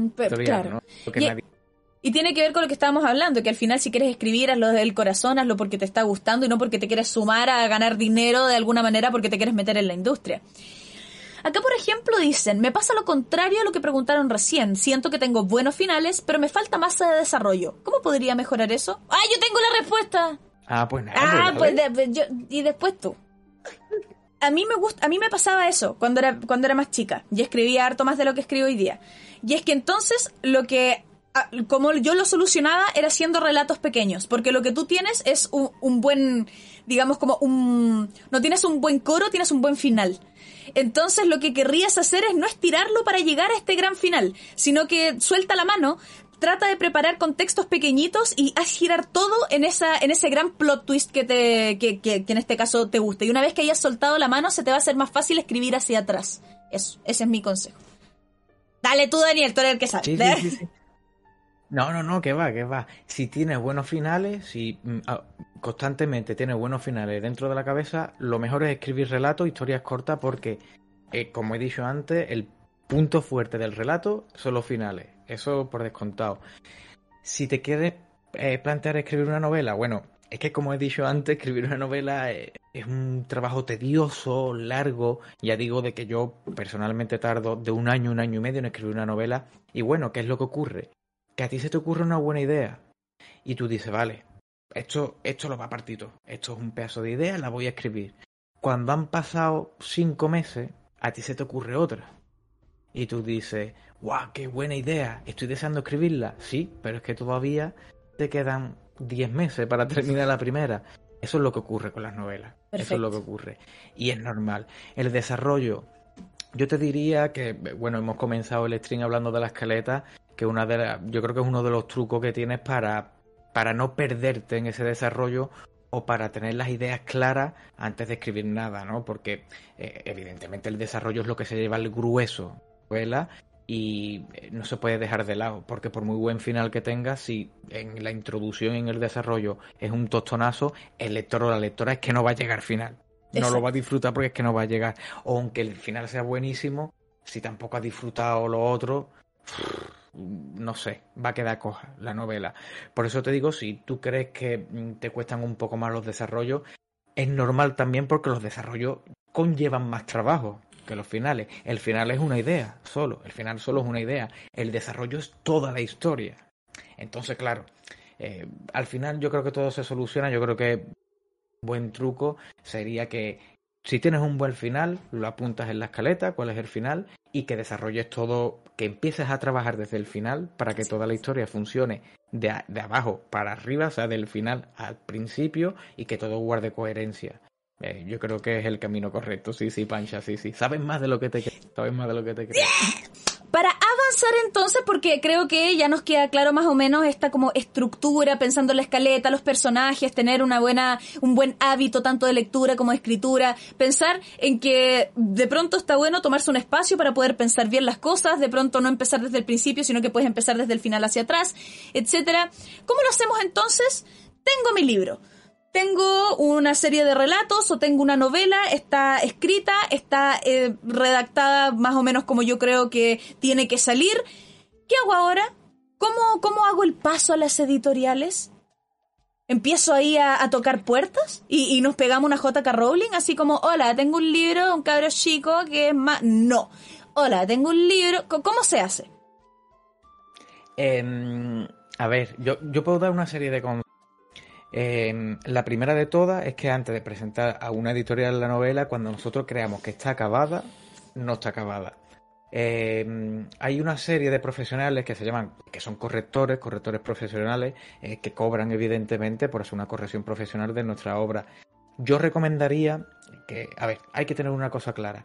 Eh, si nosotros todavía no tenemos ninguna trayectoria editorial y queremos que una editorial grande o fuerte eh, nos haga caso o nos, tome, preste atención, eh, yo recomiendo que la novela debe llegar lo más profesional posible a la editorial. Para ello, yo recomiendo pagar a un corrector profesional porque siempre, siempre nos va a apuntar algo y vamos a aprender algo, ¿vale?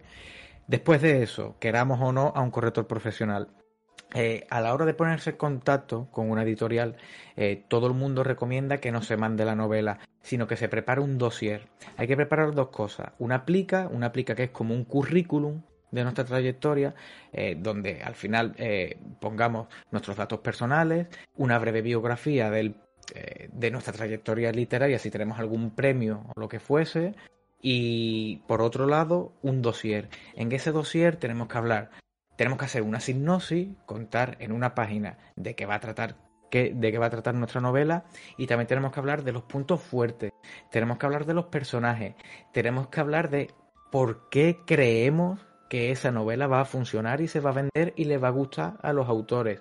Yo creo que ese dossier al final es como el, el truco para entrar o no entrar dentro de una, de una editorial potente. También es cierto, también es cierto que hay otra figura entre medio que es el agente editorial.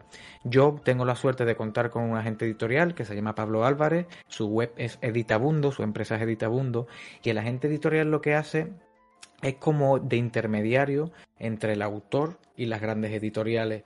Eh, hay mucha gente que dice que es más difícil encontrar agente editorial que, que editorial en sí, porque una vez que ya tienes a la gente vas a encontrar una editorial temprano. Eh, yo recomiendo también, pues bueno, que es otra opción, que muchas veces estamos cegados con decir, bueno, les escribimos a, las editoriales directamente. Pues quizá sería una buena opción eh, buscar agencias editoriales y a través de ello contactar con las editoriales. Es como los corredores de propiedades. En vez de buscar la propiedad, tú vas a una agencia o vas a, en este caso, a un corretaje y dices, bueno, estoy buscando algo con estas características. Pero en este caso, en vez de estar buscando, estás presentando algo. Tengo algo de estas características. ¿A dónde entonces, a, qué editorial se lo puedo presentar? Exacto, exacto, claro. Eh, el agente editorial al final, eh, bueno, también es una criba, porque las propias editoriales, si esta gente es conocido, pues todo lo que le llegue a través de esa gente, pues van a tener Y al final a la gente pues se le presenta un proyecto, como digo, un dossier, igual que las editoriales. Eh, yo tengo este proyecto acabado, eh, estos son los puntos fuertes que tiene y creo que se va a vender por esto, por esto y por esto. Y al final es así como se presenta una obra. Ojo, hablo de, mm, de, editoriales de primer nivel. Luego hay editoriales un poco más pequeñas a nivel local, en las cuales, pues bueno, pues ponernos en contacto con ella a través de correo electrónico, incluso por teléfono si lo tienen. Bueno, quizá ahí no sean tan importantes esos pasos ¿no? profesionales. También hay otra opción aquí en España, no sé si también la tenéis por allí, que es la autoedición. La autoedición es eh, que el autor se paga eh, una, por ejemplo, yo tengo un libro, me voy a una imprenta, eh, ¿cuánto? Y le pregunto al hombre, ¿cuánto valen 300 copias? 800 euros, pues toma, como esto. Los pagas, tú te lo publicas y el problema que tiene esto es que es el autor o la autora el que se tiene que buscar la vida para vender esos ejemplares. no hay distribución por todas las librerías del país. Pero bueno, también es un buen camino. Yo empecé así, yo empecé utilizando. ¿Cómo lo hiciste tú al llegar a esta con, tu primer libro? ¿Llegaste a una editorial o lo hiciste a través de una agencia? Yo eh, primero, o sea, yo eh, cuando gané el premio Valencia de narrativa lo hice a través de autores.org eh, lo presenté a concurso, que es otra opción también. Hay muchos concursos donde el premio, además del premio metálico en dinero, es la edición. Eh, la Carcoma ganó el premio y una vez que gané el premio, pues el agente fue el que se puso en contacto conmigo. No me puse yo en contacto con él. Pero es cierto que venía de ganar pues un premio importante. Ah, Entonces mm, es así un poco como me abrí yo las puertas. Entonces, las opciones son entrar, o sea, buscar una editorial y presentar un dossier, eh, contratar a, un, a una agencia de editores, hacerlo de manera... Las opciones son, uno, autopublicarlo, gastarse el dinero en una imprenta, se imprime en el libro y tú te encargas de venderlo. Es la opción menos profesional, pero eh, no deja de ser una buena opción para comenzar. Ya digo, de que yo empecé así con mi primer libro de relatos, con 17 años, y bueno, también sirve para coger tabla y para aprender cómo funciona el mundo editorial. Maneras más profesionales, eh, editoriales locales, eh, que son editoriales no como el Grupo Planeta, como Penguin Random House, pero son editoriales que, bueno, que a fin de cuentas van a invertir en tu obra y van a repartirla por las librerías. Es una buena opción. La tercera opción es apostar por las editoriales grandes. A las editoriales grandes, por norma general, se accede mediante agente editorial.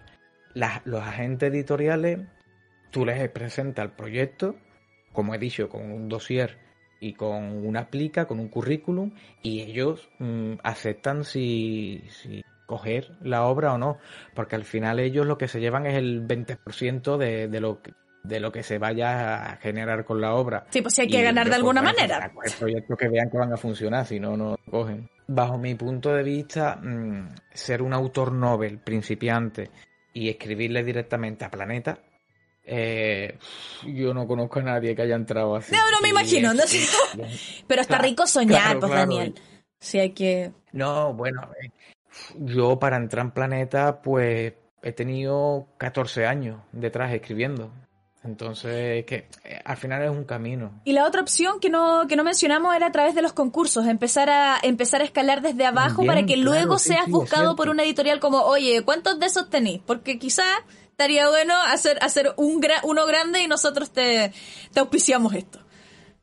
Sí, sí, sí, exacto. Yo eh, siempre recomiendo los concursos literarios porque además de que dan, un, dan premios normalmente bien pagados económicamente, el premio realmente es eh, el, publicar con una gran editorial. De hecho, en mi canal de Twitch yo siempre eh, hago vídeos de autopublicación, o sea, doy consejos para los que quieren autopublicar, para los que quieren publicar con grandes editoriales, y es ahí donde cuento pues toda, un poco toda mi experiencia y donde me, hacéis las preguntas y yo desde la humildad más absoluta siempre, pues respondo en base a mi experiencia, a lo que yo he vivido y a lo que yo he visto, porque he empezado desde lo más bajo. Y bueno, pues, puedo decir que estoy en una de las mejores editoriales ahora mismo de España y, y, he visto todos los pasos que hay que ir dando poquito a poco. Mm, el que piense que desde abajo va a llegar arriba tirón, yo no conozco a casi nadie. Yo empecé a escribir y me sentí solo y muchos nos sentimos solos porque, como he dicho antes, hay muchas inseguridades, no sabemos qué es lo que está bien, qué es lo que está mal, o cómo funciona el mundo editorial, cuál es el camino, y si yo puedo ayudar, si yo puedo dar mi opinión o puedo aconsejar y ayudar a que las personas sigan escribiendo, a que no se desanimen a en la toalla, mm, pues yo encantado, claro que sí. Y, lo hacemos desde puertos distintos, porque en mi caso es a través de la lectura, no a través de la escritura, sino como si es que podemos, yo sé que quizás no tienen tiempo para leer, pero déjenme prendida mientras hacen su pega, yo les leo el libro, yo, yo, yo, yo quiero aportar de esa manera para que después cuando apague stream quizás pases por el, por el frente de una librería y digas, ya, está bueno, para poder aventurarme. Lo último entonces hablando acerca ya una vez pensando en que quiero publicar. ¿Cómo se hace con eh, la portada? ¿Es un diseñador? ¿Cómo, ¿Cómo se diseña esta parte para poder hacerla de una manera marquetera, porque sabemos que, por ejemplo, los libros que salen, eh, incluso los, los, anteriores a las películas, sale la película y cambian la portada y todo. Eh, la portada es trabajo de la editorial. Eh, a mí, todas las portadas que me han hecho, eh, sí es cierto que, bueno, que tienen el respeto y la deferencia de, pedirle la opinión al autor, ¿no? Pero es cierto que mm, nosotros como escritores tenemos que saber que nuestro trabajo es escribir una buena historia. Eh, todo lo que conlleva el marketing, todo lo que lleva, por ejemplo, la portada, la sinopsis, la faja, que la faja es esto de aquí abajo, que son como frases promocionales y demás que llevan los libros, esos trabajos de la editorial. Y aunque nosotros demos nuestra opinión, tenemos que ser conscientes que eso no es trabajo nuestro y que allá hay profesionales que saben lo que están haciendo y que van a saber más que nosotros. Entonces tú no vas con la idea de como, y quiero que mi portada sea así, ¿no? Yo nunca he ido así. Yo nunca he ido así, al contrario. Me yo iría así, muy agradecido con el, con el trabajo que han hecho y, a ver, eh, mm, yo no, yo me, molesto en escribir historia y confío en que los profesionales van a hacer lo mejor mm, que puedan para hacer una buena portada competente de mi libro. Y eso sería parte del editorial. Eso es editorial, sí. Perfecto. Acá eh, preguntan acerca del plagio. ¿Cómo te proteges del plagio y cómo saber si estás plagiando sin darte cuenta, por ejemplo? si estás plagiando, lo sabes. Porque, a ver, un plagio no es bajo mi punto de vista, ¿eh? yo entiendo que un plagio no es una idea que se parezca o que sea similar. No, un plagio es, que sea igual. Tienes razón. Es decir, claro, y yo entiendo que un párrafo, si está escrito igual palabra a palabra que de otro libro, eso es un plagio, eso es una copia. Es muy, o sea, estadísticamente es muy difícil escribir un, yo creo que es casi imposible escribir una página palabra a palabra igual que otro libro. Eh, si desarrollas la misma idea, no es un plagio. Si estás hablando de lo mismo pero con otras palabras, no es un plagio. Ah. Si la historia es igual de principio a fin, es un plagio, claro que sí. Em, y eso yo creo que al final el autor o la autora lo sabe. Eso, chat, vieron nada andarse justificando. Uy, si plagio sin darme cuenta de a dónde, ahí perfecto. Ya. Claro, claro, claro. ¿Y cómo uno se protege del plagio por eso entonces? No me preocuparía. Yo por eso no me preocuparía. Para protegernos del plagio, es algo que a mí tampoco me, ha preocupado mucho porque mm, eh, al final en la industria editorial, si hablamos de los libros que están en todas las librerías, en editoriales grandes, fuertes y potentes, eh, no se puede plagiar porque en los lectores al tercer día de que el libro esté publicado lo van a saber y lo van a que vas a tener un tuit diciendo este libro es una copia de este. Y eh, si, si yo escribo un libro, una novela, y dentro de dos años escriben otra igual, eh, a, mí para mí no me preocupa porque bueno es problema del otro no es problema mío no sé si me explico. Claro. Yo quiero contar yo quiero contar una anécdota. Una vez entré a un concurso literario con un microcuento eh, y tenía que basarse en el amor. No me acuerdo, parece que estábamos cerca de San Valentín, qué sé yo, y la wea, yo por supuesto muy oscura hablé acerca del asesinato del amor, así como de que era un, era un microcuento basado en como qué pasaría si no se pudiese amar. Y eh, bueno, yo entré y me acuerdo haber hecho llorar al jurado. Fue una weá, yo dije, esto está, pero gana. Easy, easy en el chat. Jeje, easy. Yo entré así donde me vestí, bonita, porque yo estaba lista para preparar, lista para ir a buscar ese premio. Y resulta que gané el segundo lugar. Y a mí esa weá para mí no, no gané nomás. El segundo lugar, como que... Y, ganó en, el primer lugar y, y, lo leyeron en voz alta. Y yo dije, pero si esto yo lo he escuchado. Esta historia existe. Y, y yo, picada, obviamente porque no había ganado el primer lugar, busqué la historia. La busqué, en ese minuto, por favor, yo era chica, no existía onda en el celular, la voy a buscar y ahí mismo hoy está plagiado. Esto fue, yo me fui a mi casa, mi mamá como Francisca, cálmate, si no ganaste, estas cosas pasan, y yo, una cosa es no haber ganado, otra cosa es que haya ganado una wea que ya existe. Porque es evidente que ganó porque la, la wea está buena, pero no la escribió ella, me acuerdo de mujer. Ah, y entonces voy, la busco, y se lo presento al jurado la semana, la semana siguiente. Esta historia ya existe. Evidentemente fue así como escrita de manera diferente, pero acá está la, aquí está el desarrollo, acá está la conclusión y cacha, pues ya está como que el, el mensaje último es como, es como parecido, onda, como que era una faula más o menos. Y me dijeron, así onda, tomamos tú, lo vamos a evaluar. Y, y, cuando me llegó de nuevo, ya está así como la, la solicitud, o en este caso, en esta pucha, el reclamo, me dijeron, ok, lo evaluamos. Ella ya fue premiada, ¿ya? No le vamos a quitar el premio para dártelo a ti. Entonces, eh, esto va de decisión tuya. Porque el premio igual no es tuyo, por decirlo así. Así tú igual ya te quedaste con el segundo lugar. Lo que nosotros podemos hacer es eh, como amonestarle y darle a entender de que estamos al tanto de esto. Pero ella igual ya ganó. Y yo así, mm, así como te gustaría seguir adelante con esta situación y te copiamos al mail y toda la wea, así como yo, arrebátaselo, dice. Y yo, puta, claro, si no me lo van a, si no me lo van a regalar, o sea, regalar, si ya no me lo gané yo, ya bueno, está bien. Pero nunca me voy a olvidar. Y de haber llegado allá con el jurado así como, esta wea está injusta. Bueno, no nos dimos cuenta, pucha, perdón, entre que sí, bueno, ya se nos pasó, tienes razón. Y yo es que no puede ser, no puede ser que yo, la, yo lo haya reconocido ustedes no. Yo debería estar en el jurado y mi mamá Francisca, vámonos para la casa, listo. ahí es donde te para, ahí es donde te detienes. Enojada, yo, enojada. Es muy difícil, o sea, como jurado, o sea, es imposible haberlo leído todo y te pueden colar una obra que es una copia de otra. De hecho, en los contratos editoriales, una de las cláusulas es de que si la obra resulta que es una copia o un plagio o alguien la denuncia, es responsabilidad del autor. La editorial no se quiere hacer responsable de eso, porque es que es imposible, es muy difícil saber si es un plagio o no, porque nadie ha leído todos los libros que se han publicado en el mundo, es imposible. Evidente. Sí, y por eso también, bueno, ahí en el chat dicen, bueno, entonces habla mal de los jurados. Yo dije lo mismo. Y me mandaron para la casa. Bueno, a ver, evidentemente hay jurados y jurados y hay que están mejor organizados y ser también peor organizados. Eso por descontado. Pero bueno, defendiendo un poco la figura del jurado, es, es, muy difícil, es muy difícil saber si. Y más tratando de relatos, es muy difícil saber si es un plagio o no. Yo lo veo difícil porque e incluso habiéndolo leído, si yo he leído un cuento hace siete años, quizá no me acuerde cuando lea otro que es parecido. Pero eso al final es el espíritu que tenga el autor o la autora de jugar limpio y eso es igual que cualquier otro deporte o cualquier otra disciplina. Eh, vamos, vamos a respetar el oficio. Si quieres ser escritor o escritora de verdad, mm, respeta el oficio. Por, para empezar, es una regla que tienes que cumplir y es respetar la escritura a los escritores y copiar es trampa. Eso es ilegal. Exacto. No hagas eso si quieres ser escritor de verdad, no, no tiene sentido. Eh, y para ir cerrando este tema, ¿cómo se enfrenta el fracaso de una venta o en popularidad. Por ejemplo, haber dicho, ya lo hice, llegué, llegué a la editorial, lo sacamos, se hizo todo y vendí tres copias, mi mamá y mis dos mejores amigos. ¿Qué, cómo, cómo, se, ¿Cómo uno puede salir adelante después de, llamémoslo, un fracaso?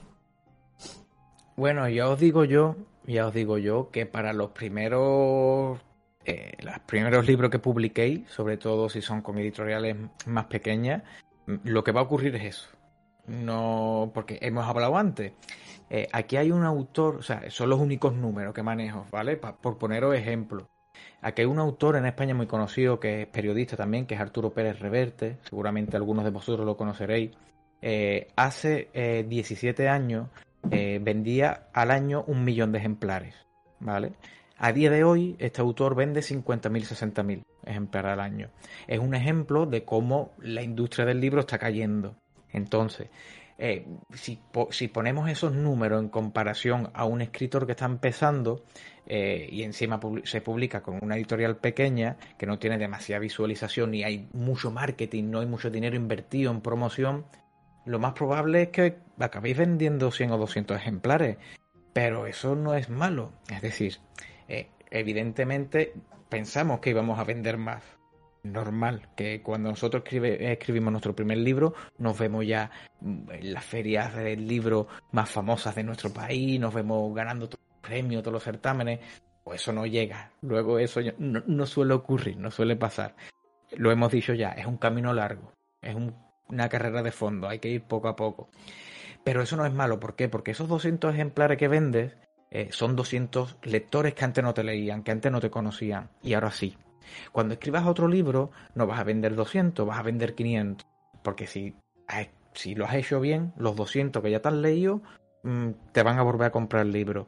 Y los nuevos que vas a encontrar se van a seguir sumando a esos nuevos lectores.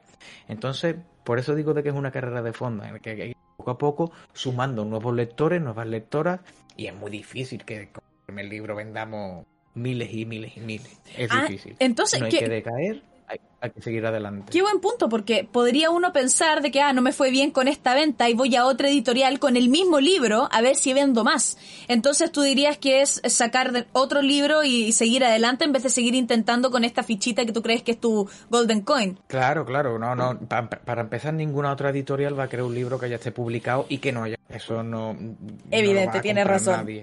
Ahí está, entonces mm, lo mejor es escribir otra cosa, escribirla mejor porque mm, todos los escritores mejoramos con cada nueva obra, es, es uno de los puntos también que hay que tener presente. Yo escribo una novela, yo publico La Melodía de la Oscuridad en 2019, pues la que voy a sacar en 2022 tiene que ser mejor. Perfecto. Aunque esto haya vendido un montón, da igual, tiene que ser mejor, porque los lectores y las lectoras que se gastan el dinero en leer mi libro eh, esperan mínimo que sea igual de bueno, pero si es mejor, pues mejor. Y para mí, para desarrollarme yo como escritor, pues prefiero que sea mejor. Y el siguiente que publique dentro de cinco años, pues será mejor. O al menos haré todo lo posible para que sea mejor. Y ese es el camino, el único camino que existe para publicar y que las editoriales no sigan comprando libros, que cada uno sea mejor que el anterior. Y tomando el lado contrario, pensemos en un exitazo. Me fue súper bien, esta es mi carrera, voy a sacar el siguiente que va a ser mejor. ¿Qué más puedo hacer? ¿Qué otras cosas hacen los escritores para mantenerse corrientes? Porque eh, votemos en la idea de que el escritor se va a la casa de la playa, a la casa del campo, se, eh, se, se encierra durante cuatro meses en un barco como lo hiciste tú, ah, y entonces escribe y ahí saca su novela. Porque realmente lo que tiene que hacer es mantenerse vigente. Entonces, ¿qué otras cosas se pueden hacer? O sea, hablas de un autor que saque un libro y pegue un pelotazo y sea un bombazo dejarte de vender ejemplares. ¿Te refieres a eso, no? Claro, en el caso de éxito, así como, uh, me fue bien, eh, de aquí en adelante voy a seguir sacando libros, tiene que ser mejor tal como dices tú, vamos a ir aprendiendo, pero entonces de un libro a otro tengo que poder mantenerme vigente en ese tiempo. ¿Qué otras cosas hacen los escritores? Para mí, al final, la estrategia debería ser la misma, es decir, aunque esto haya funcionado muy bien, aunque esto se haya vendido muy bien, mi trabajo como escritor profesional es hacerlo mejor en el siguiente. Aún así, este escritor va a partir con una ventaja que el resto no parte. Y es que mm, si ha vendido 50.000 ejemplares con su primera novela, mm, tiene casi asegurado que con la siguiente novela, aunque sea malísima, aunque sea muy mala, va a vender eso o más. Ahora bien, eh, para el problema está en la tercera. Yo escribo una muy buena novela que se vende mucho. Vamos a poner un número, 50.000 ejemplares. Saco otra novela que es malísima y vendo 75.000 ejemplares. ¿Por qué? Porque me, me el compran hype anterior, exacto. han leído la primera y les ha gustado. Y además la fama y el renombre pues hace que aumente los lectores. Pero como la segunda es una porquería, ya la tercera no, me, no vendo ni un duro. Por eso al final solo existe un camino, solo hay uno acertado que es el intentar hacerlo mejor cada vez. Y eso funciona tanto si nos va bien como si nos va mal. Pero durante un libro y otro, por ejemplo, tú haces streams en Twitch. ¿De qué otra manera el escritor puede ir a mostrarse o puede de alguna manera decir, oye, ya saqué un ah, libro hace poco, se viene uno, se viene otro, espérame, pero por mientras, ¿qué es lo que puedo hacer? Porque me imagino que no todos tienen el curro ah, o no todos tienen la plata, los mangos para decir, hoy voy a arrendar, por ejemplo, estoy inventando, voy a arrendar un Starbucks para hacer un, eh, una una firma de libros o voy a hacer un evento. Ya estoy diciendo todas las weas que yo quiero hacer, XD. Pero como pensando en eso, ¿qué, es lo que, ¿cuál es la propuesta entonces? El, tiempo entre medio, ¿no? Mira, los libros tienen una curva, es decir, em, cuando yo publico un libro, el libro ese se vende mucho durante los primeros seis meses. A partir de los seis meses empieza a caer un poco y hasta el año, año y medio, pues se mantiene bajando y a partir del año y medio la novela deja de... ¿Qué es lo que podemos hacer los autores para seguir vendiendo ejemplares? Publicar otra, evidentemente, para subir otra vez la curva y para esos eh, lectores que están comprando la segunda parte, si les gusta, pues que compren también la novela anterior. Pero entre medio hay un tiempo vacío que es el de la escritura, porque una novela no se escribe en dos semanas. Exacto. Entonces, hoy día, ¿qué herramienta tenemos los escritores? Pues estar presente continuamente en las redes sociales. Ahora mismo Instagram, Twitter, Facebook ya quedó un poco ya anticuado, Facebook, Twitter, y hay ahora una corriente aunque somos una minoría muy pequeña de escritores que estamos escribiendo en directo aquí en Twitch, que damos consejos sobre escritura, que hablamos incluso de lecturas recomendadas, porque yo me leo un libro que me gusta mucho, pues vengo a Twitch y también comento, oye, que este libro me ha gustado mucho y hablo sobre él, ¿no? Em, al final estar presente en las redes sociales es muy importante.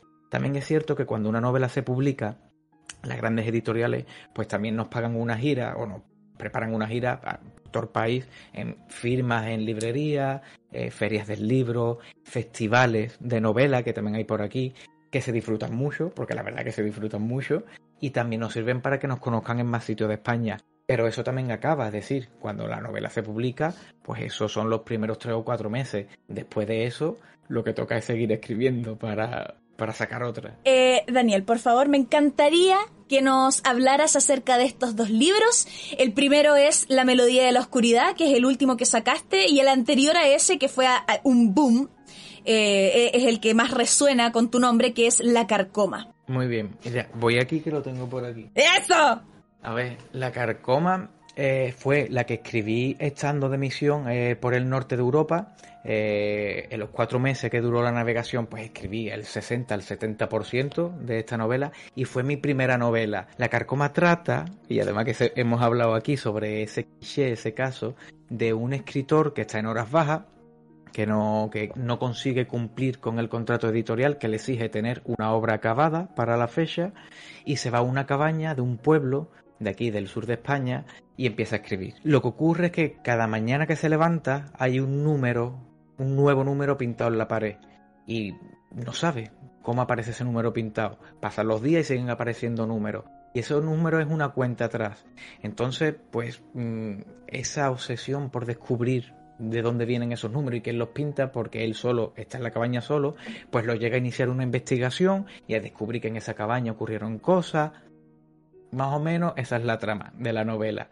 Esta novela ganó el premio Valencia de Narrativa, que es uno de los premios más prestigiosos de este país, y la verdad que fue, fue la que me abrió las puertas a colaborar, por ejemplo, en prensa. Yo ahora escribo cada 15, cada 20 días en Zenda Libros, que es una revista digital que podéis leer totalmente cultural y donde están los mejores escritores de España. Y también me abrió las puertas a que la editorial Planeta se interesase por mí. Cuando la editorial Planeta se interesó por mí, yo tenía eh, la mitad de esta novela escrita, de la Melodía de la Oscuridad.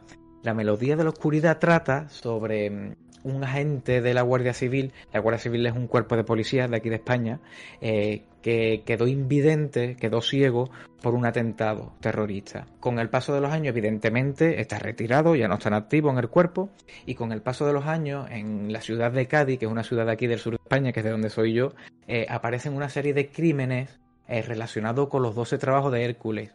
Hércules es ese dios que todo el mundo conocemos, pues Hércules, eh, según cuenta la leyenda, eh, realmente mató a su familia en un ataque de ira y para encontrar el perdón tuvo que hacer 12 trabajos. Esa es la leyenda oficial, ¿eh? eso es lo que dice la...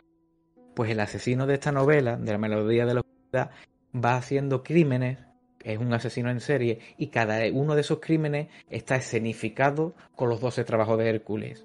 Y el detective, en este caso la persona que se encarga de descubrir quién es, es invidente, es ciego. Entonces esta, esta novela pues nació del reto de escribir desde la perspectiva de alguien que no puede ver, ¿no? Esa angustia, esa oscuridad absoluta. Eso se llama la melodía de la oscuridad, ¿no? Y además que también estuve pues varias semanas como voluntario en asociaciones para, para personas que son invidentes y para ver en primera persona eh, qué es lo que se siente ¿no? y qué es lo que se, padece. Oye, mientras votáis, quisiera daros las gracias a todos los que me habéis seguido en canal, ¿eh? que la verdad que siempre es de agradecer que, que tengamos nuevos espectadores y que podamos seguir compartiendo literatura. Ah, muchas gracias a ti por haber aceptado. Son como las 4 de la mañana allá en España y te tengo acá conversando. Son las 4 de la mañana, pero es que yo entro a trabajar a las seis y media. ¡Chito! Entonces, con mayor razón, o sea, ¿cómo no vamos a leer la pieza tuya? En este caso, acabo de ganar con un 77% la melodía de la oscuridad. Ese es entonces el que se nos viene viajando a Chilito. ¿Sí o no? Ya mismo. Ya mismo. Claro que sí, claro que sí. Además que tengo muchas ganas de que podáis leerlo. Es que te vamos a enviar una reseña. Esto va a ser un eventazo dentro de la taberna. Ojalá. ojalá ¡Qué emoción! Ya, estoy, ya, ya me emocioné. No voy a leer, voy a tratar de no spoilearme. Para, para que no, para que llegue bien y que no, y que esto sea una experiencia para todos. Porque acá en el chat hacen trampa. De repente leemos y dicen, ay, yo me adelanté, ya lo leí, ya sé lo que pasa. Y es como, quédate callado. Entonces, chicos, recuerden que también se puede comprar por Amazon, si no, eh, en este caso, Grupo Planeta también eh, lo pueden encontrar ahí. Daniel nos ha estado acompañando desde España. Daniel, te agradecemos muchísimo, muchísimo esta instancia. Creo que realmente ha sido un invitado de lujo. Chat, espero que hayan tomado nota, hayan estado aprendiendo, porque esto, este tipo de conocimiento solamente te lo puede dar la experiencia. Qué bonito que nos podamos empapar de, de la experiencia y de las cosas que queremos. Es un momento de picardo. Daniel, eh, unas últimas palabras antes de despedirnos. Claro que sí. Las gracias te las tengo que dar yo a ti, Pancha, por la amabilidad que me has mostrado desde el primer momento y sobre todo te tengo que dar las gracias por la buena labor que haces al difundir la literatura, la lectura y los libros en tu canal. Eso te lo digo de corazón. También quiero darles las gracias al chat tan fantástico, a la comunidad tan buena y tan, con tan buen ambiente que tiene Pancha y que nos ha estado aquí acompañando durante la charla, que nos han hecho preguntas tan interesantes y que he tenido el gusto de contestar y desde la humildad más absoluta. Yo tampoco eh, soy el que lo sabe todo ni tiene todas las respuestas. Y tú antes has dicho una cosa también muy importante que en el mundo de las letras eh, no hay una fórmula secreta que sirva para dar solución a todo sino que al final es uno mismo en el que en base a la experiencia tiene que dar solución a los problemas que se le presentan. Y espero que aquí hayamos dado solución a muchas dudas que, que hay en el chat Ay, fue realmente un héroe. Te, te, aseguro que sí, mañana en el club de lectura lo vamos a estar conversando. Daniel, muchas gracias. Eh, y también, no solamente por haber venido, sino que por entregarle al mundo un, una parte del arte, que, que es tan bonito, que es tan necesario para poder sentir, amar y poder vivir. Muchas gracias, Daniel. Y con esta frase nos despedimos de todas las arcanas. Recuerden, chat, que las drogas, todas, son para gente inteligente. Sean consecuentes con sus decisiones y seamos amigos del tiempo, porque es lo único que nos separa del vacío. Nos vamos con este MIP que te pertenece. Adiós, chat, nos vemos mañana. Chao, Daniel. Adiós, gracias.